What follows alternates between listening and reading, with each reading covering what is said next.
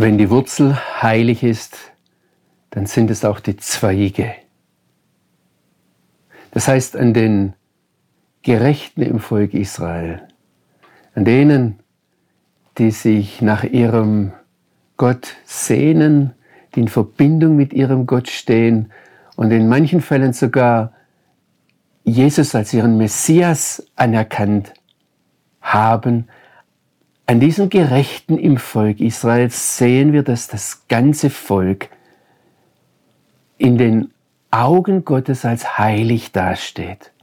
Wenn aber einige von den Zweigen ausgebrochen wurden, du aber als wilder Ölzweig eingepfropft worden bist unter sie und Mitteilhaber geworden bist an der Wurzel und der Fettigkeit des Ölbaums, dann überhebe dich nicht über die Zweige. Wenn du dich aber rühmst, dann bedenke, nicht du trägst die Wurzel, sondern die Wurzel trägt dich.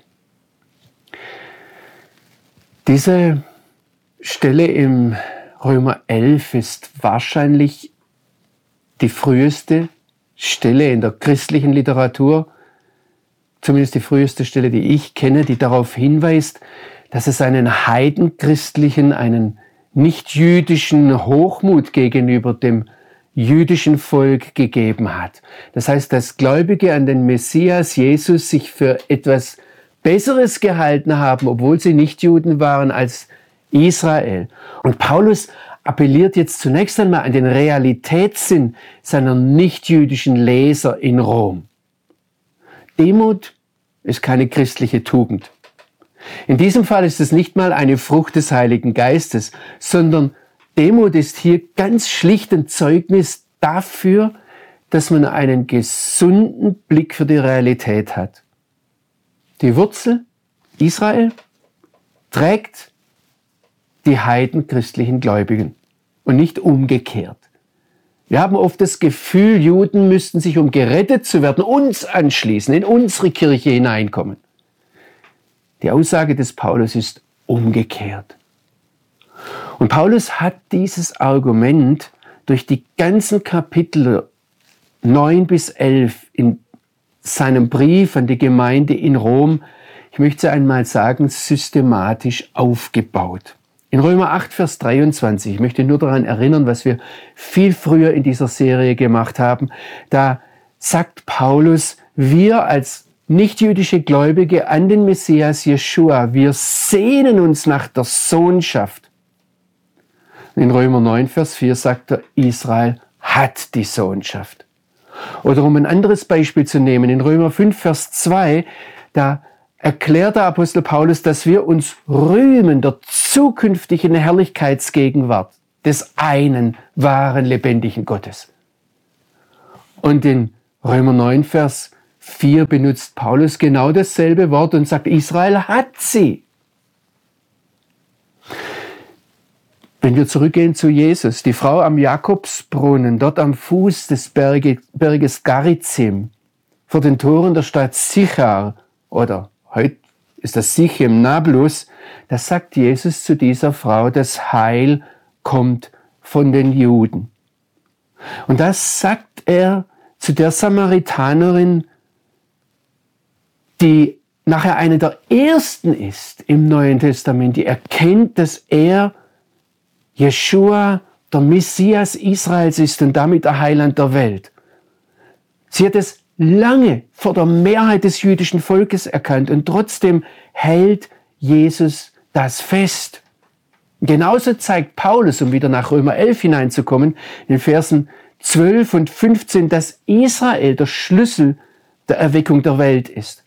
Und in Vers 17, da sagt er, wir haben Teil an der Wurzel, das heißt an dem Saft, der aus dem Ölbaum kommt, und wir haben Teil an der Fettigkeit, das heißt an, an der Frucht des Ölbaums, an den Oliven, durch das, dass wir eingepfropft sind.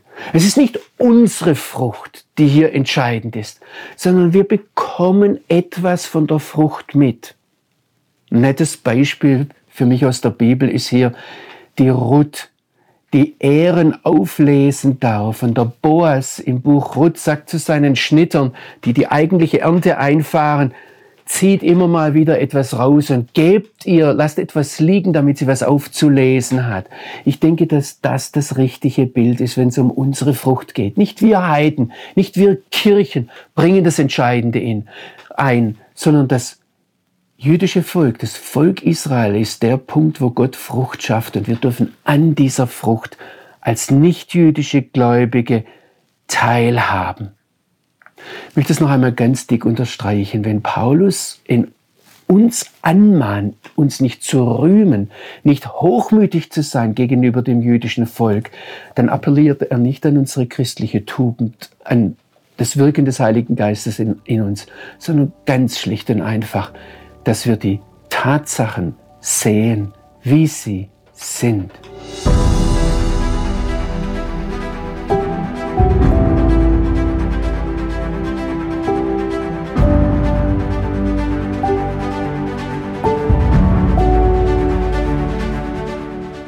Rühme dich nicht, schreibt der Apostel Paulus in Römer 11, und zwar mit dem Argument, nicht du trägst die Wurzel, sondern die Wurzel trägt dich.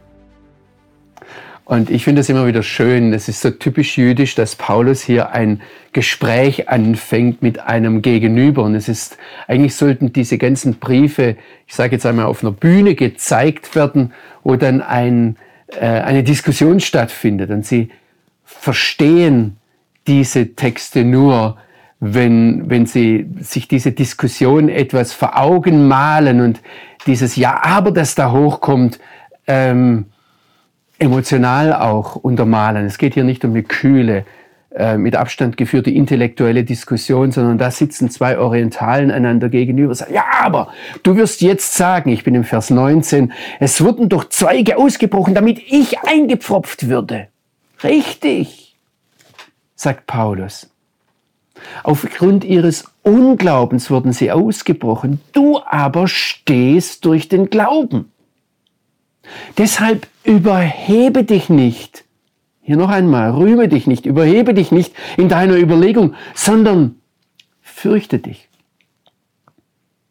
Wenn nämlich der lebendige Gott die natürlichen Zweige nicht verschont hat, wird er dich gewiss auch nicht schonend behandeln. Sieh nun die Güte und schneidende, abschneidende, strenge Gottes gegen die gefallenen, abschneidende Strenge, dir gegenüber aber Güte Gottes, wenn du, wenn du bei dieser Güte bleibst. Andernfalls wirst auch du abgehauen werden.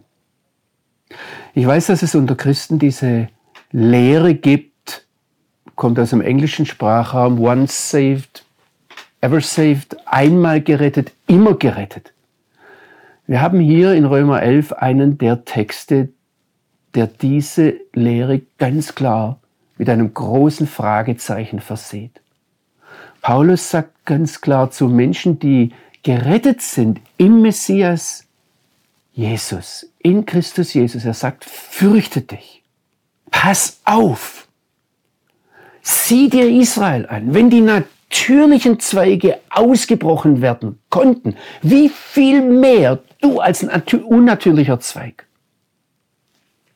Ich weiß, dass wir Christen oft mit dieser Einstellung Israel gegenüberkommen. Ja, ich hab's und wenn die es doch hätten.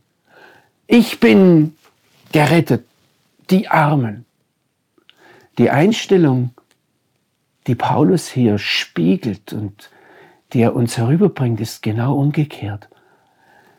Es ist übrigens etwas, das auch bei Jesus schon sichtbar wird. Ich greife hier einen Text heraus in Matthäus 7. Da redet Jesus davon, wie man wahre Propheten von falschen unterscheidet. Und er sagt, an ihren Früchten sollt ihr sie erkennen. Interessanterweise greift er auch das Bild von einem Baum auf. Er sagt, sammelt man etwa Dornen von Dornen Trauben oder von Disteln Feigen. Genauso gilt, jeder Baum bringt gute Früchte hervor, ein fauler Baum aber böse Früchte. Es ist unmöglich, dass ein guter Baum böse Früchte bringt, genauso wenig wie ein fauler Baum gute Früchte bringen kann. Jeder Baum, der keine gute Frucht bringt, wird abgehauen und ins Feuer geworfen. Deshalb an ihren Früchten werdet ihr sie erkennen. Das gilt für uns heute. Deshalb fürchte dich. Und jetzt sagt Jesus, Jesus sagt das, nicht jeder, der zu mir sagt, Herr, Herr. Darf ich Sie hier daran erinnern, in Klammern, dass in 1. Korinther 12, Vers 3 der Apostel Paulus schreibt, dass man Herr Jesus nur sagen kann im Heiligen Geist? Das heißt, wenn jemand zu Jesus Herr, Herr sagt, dann müssen das Leute sein, die erfüllt sind vom Heiligen Geist, die gerettet sind. Und jetzt sagt Jesus, nicht jeder, der zu mir sagt, Herr, Herr, wird hineingehen in das Königreich der Himmel, nur wer den Willen meines Vaters im Himmel tut. Viele werden an jenem Tag zu mir sagen, Herr, Herr, haben wir nicht in deinem Namen prophezeit?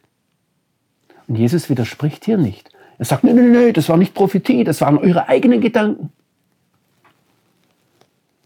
Viele werden kommen und sagen, haben wir nicht in deinem Namen böse Geister ausgetrieben?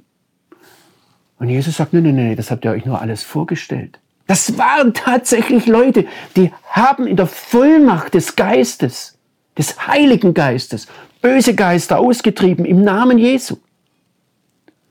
Und sie kommen und sagen, haben wir nicht in deinem Namen viele mächtige Taten bewirkt? Und jetzt sagt Jesus diese harten Worte, da werde ich ihnen bekennen, noch nie habe ich euch gekannt. Geht weg von mir. Und ich übersetze diesen Wort, Wortlaut jetzt einmal aus dem Griechischen.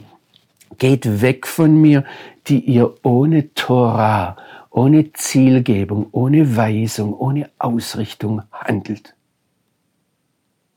Es ist ein sehr, sehr ernste Angelegenheit, die wir uns klar machen müssen. Es gibt keine Heilssicherheit losgelöst vom Wort Gottes. Deshalb bemühen wir uns um das Wort Gottes. Deshalb lernen wir auch hier miteinander die Heilige Schrift. Und deshalb bitten wir immer wieder, Herr, gib mir offene Ohren. Und vor allem gib mir ein gehorsames Herz dass ich das Wort nicht nur höre, sondern dass ich es in meinem Leben umsetzen darf, dass ich ein Täter deines Wortes bin und nicht nur Hörer.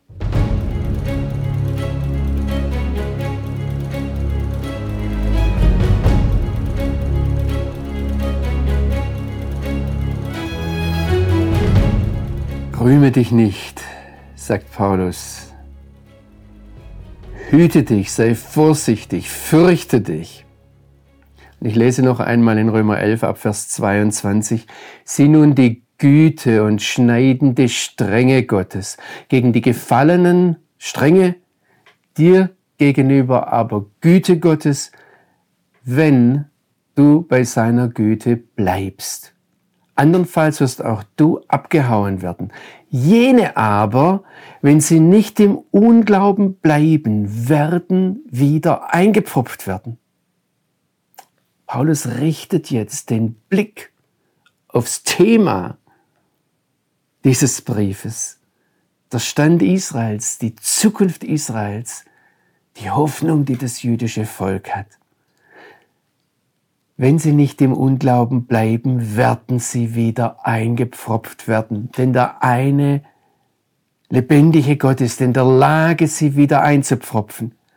Wenn du, und jetzt macht einen Vergleich, wenn du aus dem Ölbaum, der von Natur wild ist, abgehauen wurdest und entgegen der Natur in den Ölbaum eingepfropft worden bist, wie viel mehr werden die natürlichen Zweige wieder eingepfropft werden in ihren eigenen Ölbaum. Paulus verwendet hier wieder diesen, ich sage jetzt einmal, Auslegungsregel, Auslegungstrick, ähm, indem er vom Kleineren aufs Größere schließt. Ich habe Ihnen das schon einmal erklärt. Das heißt auf Hebräisch Kal Vachomer, wenn etwas Kleines so und so stimmt, etwas Einfaches so und so ist, wie viel mehr? Und was er hier sagt, ist, wenn das kleine Einfache, dass du als wilder Ölzweig eingepfropft worden bist, wie viel mehr gilt es dann für die Leute, die aus diesem Ölbaum herausstammen, die die gleichen Gene haben, die dieselbe Konstituierung haben, die herausgewachsen sind aus diesem Baum und dann abgehauen wurden, wie viel einfacher können die eingepfropft werden. Paulus sagt hier, er redet von unserer Erlösung, er redet von unserer Errettung. Es geht hier nicht um etwas Zweitrangiges. Es geht um den Kern des Evangeliums und es geht um Israel. Und er stellt uns Nichtjuden dem jüdischen Volk gegenüber. Und er sagt, sieh dir Israel an, wenn es um deine Erlösung geht, um deine Errettung geht. Wenn irgendein Zweifel daran besteht, dass Israel errettet wird, dann steht auch deine Erlösung in Frage. Das ist ein sehr ernstes Wort. Wenn wir Israel ansehen und fragen, wird Gott dort zu seinem Ziel kommen, dann haben wir allen Grund zu sagen, hm, vielleicht schafft das auch mit mir nicht. Wenn die natürlichen Zweige abgehauen wurden, wie viel leichter kann ich wieder abgehauen werden? Deshalb fürchte dich. Aber jetzt dürfen wir das auch umgekehrt sehen. Wenn Paulus mit diesem Volk und vielleicht ist es ja das Schwierigere in dieser Weltgeschichte, Israel zu erlösen. Die Bibel wird nicht müde, uns zu sagen, wie hartnäckig, wie widerspenstig, wie unrein, wie Gott gegenüber ablehnend sie sind. Aber wenn Gott mit seinem Volk zum Ziel kommt, dann hab auch ich Hoffnung. Und das ist was in diesem Zusammenspiel zwischen den natürlichen Zweigen, zwischen den nichtjüdischen Gläubigen an den Messias Israels, Jesus, und im Vergleich dann dem jüdischen Volk, was so ermutigend ist. Gott kommt zu seinem Ziel mit Israel. Und das bedeutet für mich ganz persönlich, für uns als nichtjüdische Gemeinde, das bedeutet, dass wir eine Zukunft haben. Ich möchte Ihnen das einfach so mitgeben. Sehen Sie sich Israel an. Sehen Sie sich das an, was hier im Land Israel passiert, dass Gott das jüdische Volk zurückbringt aus der ganzen Welt nach Jahrtausenden der Zerstreuung und hier in sein Land einpflanzt. Das ist eine atemberaubende Ermutigung für uns als Nichtjuden, dass auch wir Zukunft haben und dass Gott zu seinem Ziel kommen wird. Ich sage es jetzt einmal so persönlich mit dir und mit mir.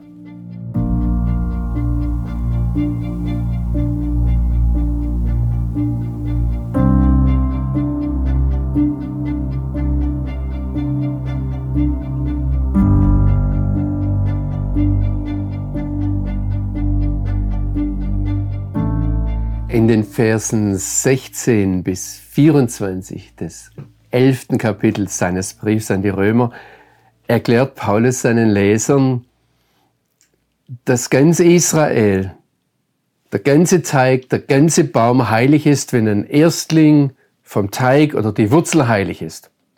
Und dann fährt er fort und sagt, dass die nichtjüdischen Gläubigen an den Gott Israels gut daran tun, sich nicht zu erheben und vorsichtig zu sein im Blick auf Israel. Wenn Gott es schafft, die Nichtjuden in den Ölbaum Israel einzupfropfen, wie viel einfacher ist es dann für ihn, die natürlichen Zweige in ihren ureigenen Ölbaum wieder einzupfropfen.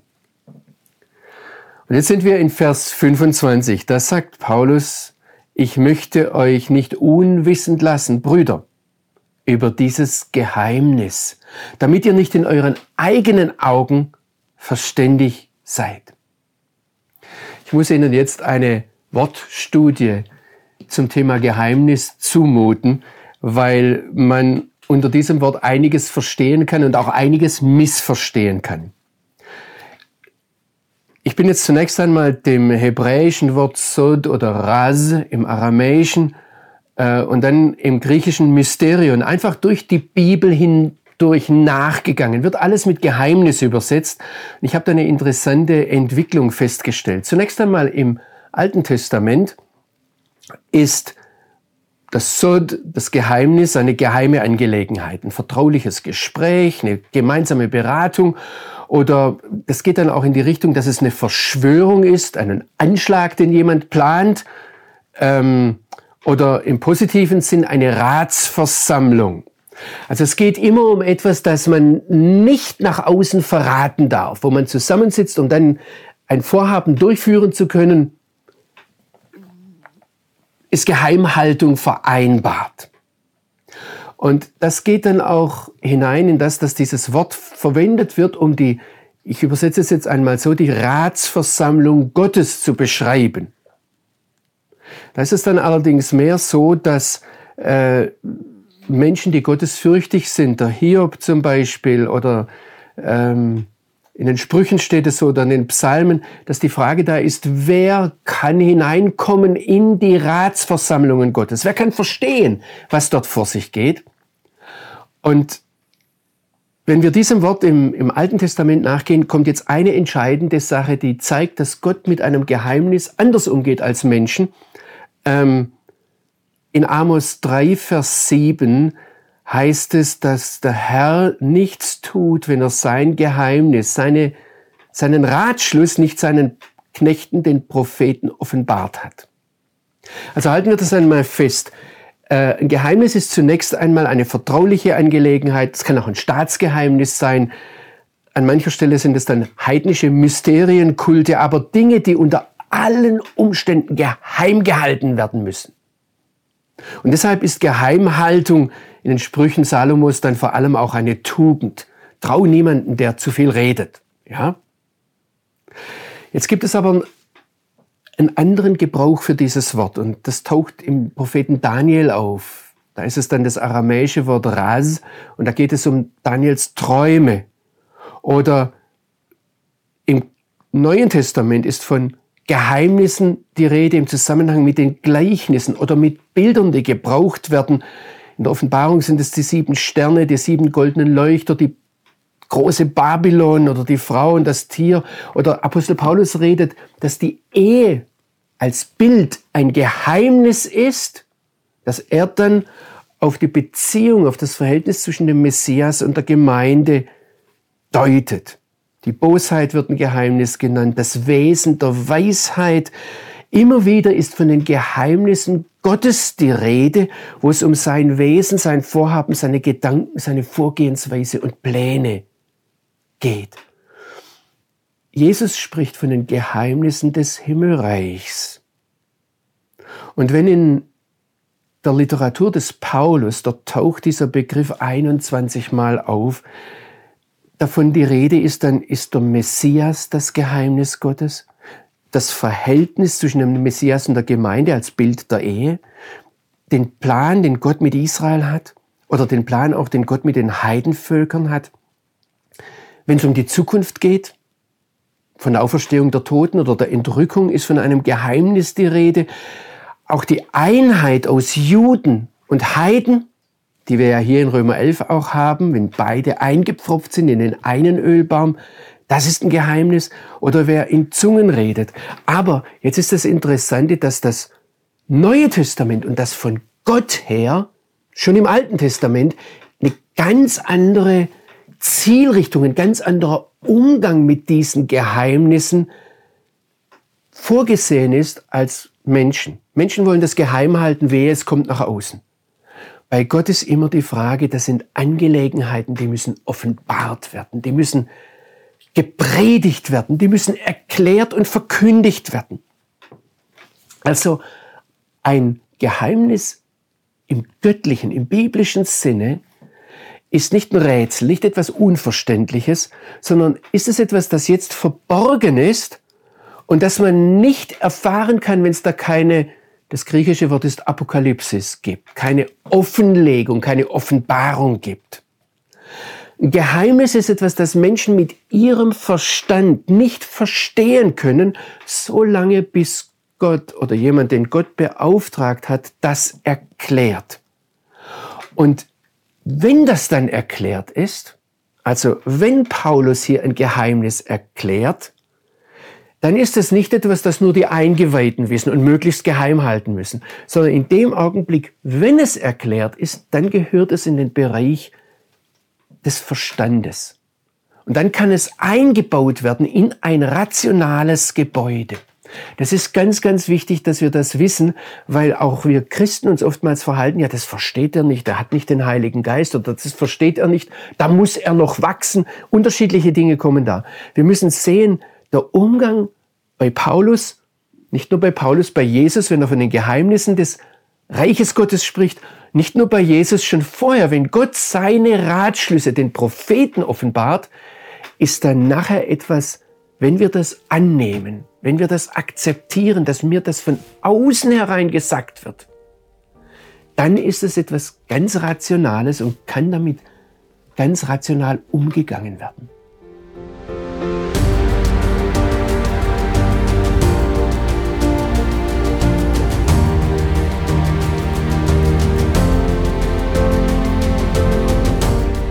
Ein Geheimnis im biblischen Sinn ist also keine Information, die der Geheimhaltung unterliegt, sondern eine Information, die offenbart werden muss, die veröffentlicht werden muss, auf die unser Verstand nicht selbst käme, aber wenn es dann klar ist, ist es etwas, das unser Verstand einbauen kann. Worum geht es jetzt?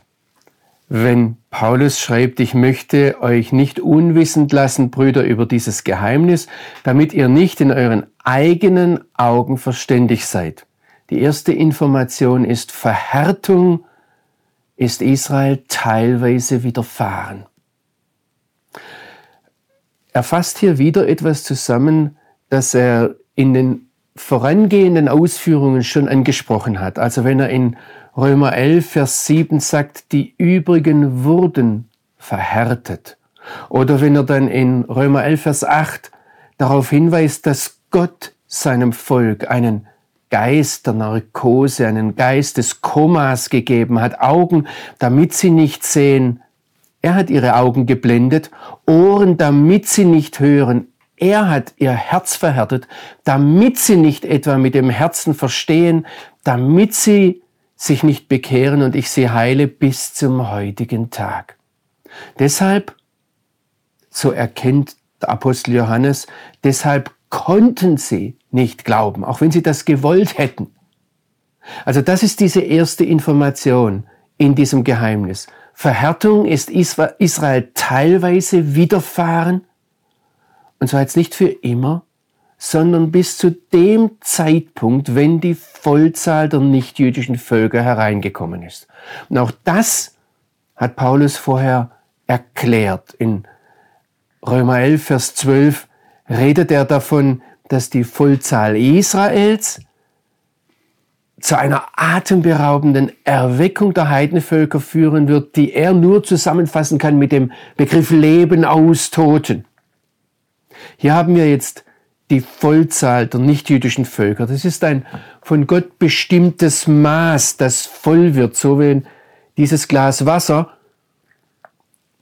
nicht voll ist, sondern angetrunken ist, etwas weniger voll ist und jetzt wird das aufgefüllt. Wir wissen nicht genau, wie groß dieses Maß ist. Wir wissen nicht, ob es um eine eine bestimmte Anzahl geht von Nichtjuden, die zum Glauben kommen müssen, oder ob sie eine gewisse geistliche Qualität erreichen müssen. Paulus unterstreicht hier nur das Zusammenspiel, den Zusammenhang zwischen Israel und der Völkerwelt. Und durch dieses Zusammenspiel kommt Gott zu seinem Ziel. Und entscheidend ist, dass wir unseren Teil erfüllen.